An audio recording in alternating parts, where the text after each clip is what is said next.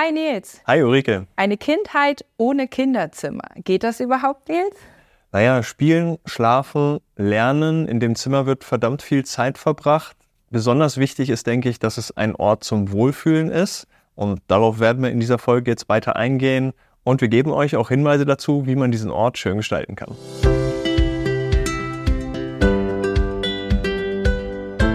Kinderzimmer wird viel gespielt, viel getobt und ähm, es muss natürlich zum Wohlfühlen eingerichtet sein. Ulrike, ihr habt drei Kinder. Wie ist das bei euch? Ja, du sagst gerade, im Kinderzimmer wird viel getobt, viel gespielt. Ja, ähm, das ist so und bei uns ist das gerade ein ganz, ganz großes Thema, weil wir eigentlich jetzt erst so richtig anfangen, die Kinderzimmer zu nutzen. Denn vorher, als die Kinder noch ganz klein waren, ähm, und bei der Kleinsten ist es auch immer noch so, ist ja eigentlich das Wohnzimmer das große Kinderzimmer gefühlt. Ähm, und jetzt stehen wir vor der großen Frage, wie machen wir es? Wir haben nämlich nur zwei Kinderzimmer für drei Kinder. Und ähm, wir haben kurz vor der Geburt unserer Jüngsten tatsächlich ähm, das noch verändert. Wir hatten ursprünglich ähm, sogar in der Mitte unseres Hauses ein Schlafzimmer, ein Kinderzimmer. Das haben die sich geteilt und dann haben wir aber festgestellt, die kommen jetzt in so ein Alter, wo die Interessen sehr auseinandergehen, ähm, wo die irgendwie einen eigenen Raum, ihre eigene Rückzugsmöglichkeit brauchen. Und jetzt haben wir eben zwei Kinderzimmer für die Großen. Würde ich auch sagen, geht im Moment, weil das Baby eigentlich eh immer bei mir ist.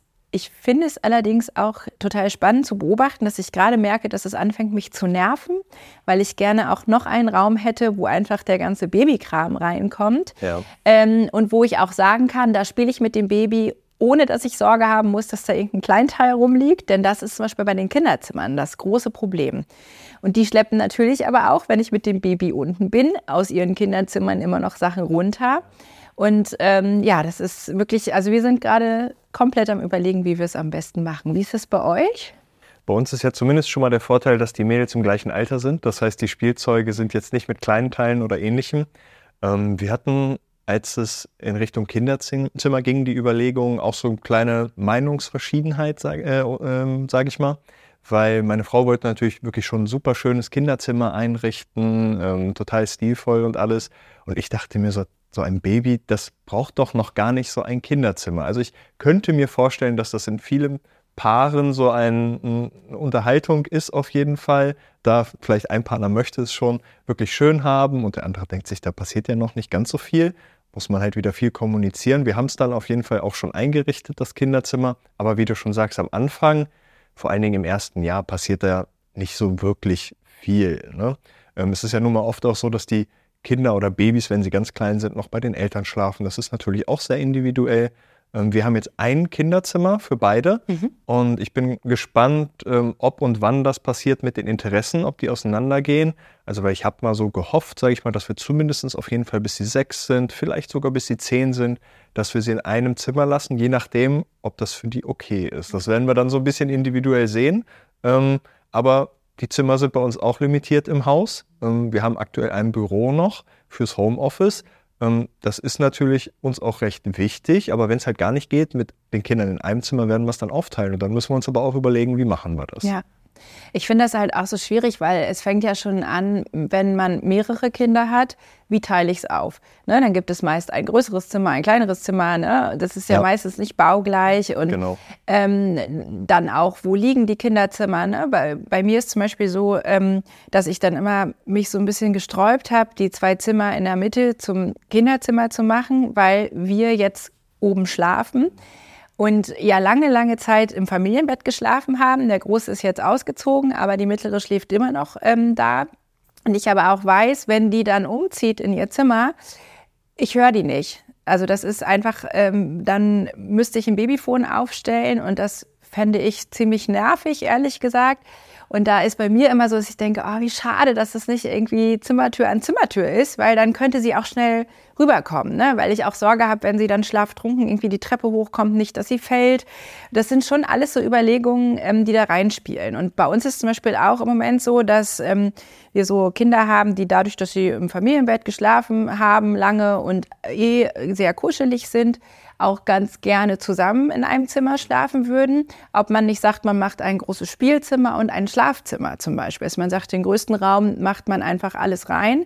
Ähm, funktioniert aber tatsächlich nicht, weil eben beide unterschiedliche Interessen haben. Und äh, der Große sich dann auch beschwert, wenn irgendwie die mittlere sagt, ich will jetzt das mal auch spielen von irgendwelchen Lego-Kram oder sowas. Da sagt er dann auch schnell, ähm, nee, die macht mir das kaputt, will ich nicht. Ähm, bei uns ist jetzt die Situation, dass er noch keinen Schreibtisch braucht, weil er ähm, jetzt in der Schule tatsächlich ähm, noch keine Hausaufgaben aufhat. Aber das wäre ja auch so ein Moment, wo ich sagen würde, spätestens dann, wenn sie zum Beispiel eingeschult werden und ihren Ruhebereich brauchen, müssen sie ein eigenes Kinderzimmer haben. Aber ich finde, das ist eine super individuelle Sache. Also es ist wirklich, da muss man gucken, wie sind die Gegebenheiten. Also ich kenne auch Familien, die haben ein Kinderzimmer für alle und es funktioniert auch. Ja. Ähm, und da muss man einfach gucken, wie gestalte ich das Ganze. Ich kann ja auch ein Zimmer nehmen und sagen, ich teile das in irgendeiner Form und mache Bereiche. Der eine Bereich gehört dem einen Kind, der andere dem anderen Kind. Mhm. Ne? Oder ich baue ein Doppelstockbett hin, einfach um irgendwie Platz zu sparen.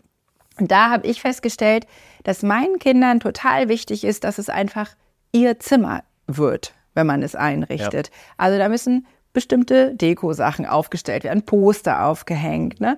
Und ähm, wir sind dann zum Beispiel auch mal zu Rossmann gegangen, haben geguckt, okay, was gibt's jetzt gerade, was wollt ihr irgendwie mal in eurem Zimmer haben? Da gibt's ja ganz oft ganz niedliche Sachen. Und wenn die dann so merken, okay, das ist jetzt für ihr Zimmer gekauft, wird es auch automatisch zu ihrem Zimmer. Und das ist was, was ich total schön finde, weil dann ist es auch im Endeffekt fast egal, wenn sie merken, es wird irgendwie mit Liebe und äh, für sie eingerichtet. Ja, dann kann man irgendwie auch aus jedem Zimmer ein Kinderzimmer ja, machen. Das ne? ist auf jeden Fall ein sehr guter Punkt, ab einem gewissen Alter, dass man die Kinder mit einbezieht. Ja. Wie soll dieses Zimmer gestaltet werden? Also ja. ich denke auch, dass dann fühlen die sich direkt viel wohler da drin. Genau. Wie groß ist euer Kinderzimmer? Das ist so 16 Quadratmeter, würde ich sagen, plus minus. Ähm, und aktuell nutzen wir das auch eigentlich ganz gut. Einfach um auch mal so einen Raumwechsel zu haben. Ne? Also wenn man mit den Kindern oft unten ist im Wohnzimmer und die spielen dort und dann werden sie auch manchmal ein bisschen quengelig, dann kann so ein Raumwechsel, wenn man vielleicht nicht raus kann aufgrund des Wetters, ähm, Wunder wirken, was die Stimmung angeht. Ne? Also deswegen im Kinderzimmer wird aktuell schon recht viel gespielt bei uns auch und dafür nutzen wir das. Und wir haben die Kinder im bevor sie eins waren, auch in ihr eigenes Zimmer, sage ich mal, zum Schlafen ausquartiert und haben auch den Eindruck, dass sie zusammen in dem Zimmer gut schlafen, also weil sie sich auch mhm. einfach gegenseitig mhm. noch haben. Ne? Und ich ja. glaube, das könnte auch so ein Punkt sein, wenn man mehrere Kinder hat, dass man sagt, die schlafen zusammen und dass das wirklich auch einen positiven Einfluss auf den Schlaf haben kann, ja. ne? weil sie nicht ja. alleine sind. Ja, genau. Wie ist das bei euch mit den Betten, wenn es jetzt auch so um Babybetten geht? Wie habt ihr das gemacht? Also es ist ja bei uns ähm, von vornherein so gewesen, dass das Baby immer bei uns mitschläft in, in einem Beistellbett, ähm, beziehungsweise haben wir einfach ein Kinderbett mit rangestellt und die eine Seite aufgemacht dann. Ähm, und die sind erst aus dem Familienbett ausgezogen, als sie alle schon quasi in einem großen Bett geschlafen haben. Ähm, und wie gesagt, die mittlere schläft immer noch äh, mit im Familienbett. Ähm, und das ist auch was, wo ich sage, das ist für uns total praktikabel gewesen. Also für uns hätte ein Babyzimmer tatsächlich keinen Sinn gemacht. Ähm, der einzige Grund, warum ich jetzt sage, es wäre schön, ein Babyzimmer quasi zu haben, ist nur, dass ich sage, das wäre so sicherer Raum für Babyspielsachen und ohne irgendwelche Kleinteile, weil ich natürlich im Moment höllisch aufpassen muss, wenn ich das Baby mit in den Raum nehme. Ist jetzt mobil, die geht überall ran, die steckt sich alles in den Mund. Ist halt einfach anstrengend. Es geht auch. Ne? Und ja. die Großen sind ja auch so, dass man ihnen erklären kann und sagen kann, wenn das Baby mit im Raum ist, dann bitte jetzt nicht unbedingt die kleinsten Spielsachen raussuchen, die man so finden kann. Und das akzeptieren die auch. Mhm. Das Schöne ist, dass ähm, ich so beobachtet habe, dass sie irgendwann anfangen, sich auch wirklich zurückzuziehen und das auch genießen, äh, in ihrem Zimmer zu spielen, sich irgendwie was anzumachen zum Hören ähm, und einfach so vor sich hin zu puzzeln ne? und ihr Ding zu machen. Ganz oft allerdings auch noch gemeinsam, also entweder in dem einen Zimmer oder in dem anderen Zimmer. Ähm, was da für mich total wichtig war und was man, glaube ich, auch unbedingt machen sollte, ist eben, dass ich wusste, die Zimmer sind kindersicher. Ne? Yes. Ähm, also ich hatte am Anfang immer echt so, dass ich dachte, okay, sind alle Möbel an der Wand angebohrt, ne? weil die klettern ja doch irgendwie hoch. Die kommen ja auf die witzigsten Gedanken, wo man denkt, so Gott, hätte ich jetzt nie mit gerechnet. Aber ich glaube, das ist wichtig, dass man sagt, man bohrt wirklich die Möbel an der Wand an.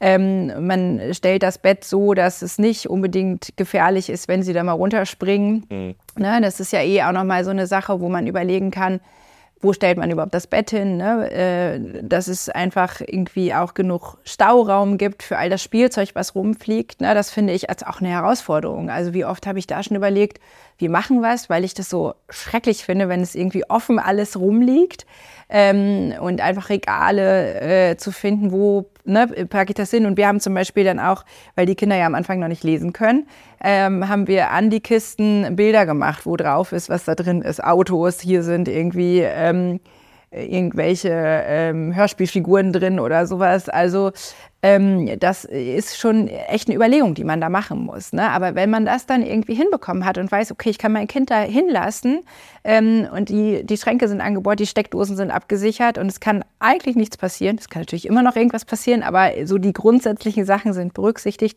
finde ich das auch total schön und man sitzt plötzlich auch mal da und denkt, wow, es ist total ruhig hier, weil irgendwie mhm. bis auf das Baby alle Kinder gerade verschwunden sind. Ja. Aber das finde ich ist eben nicht in den ersten zwei, drei Jahren der Fall.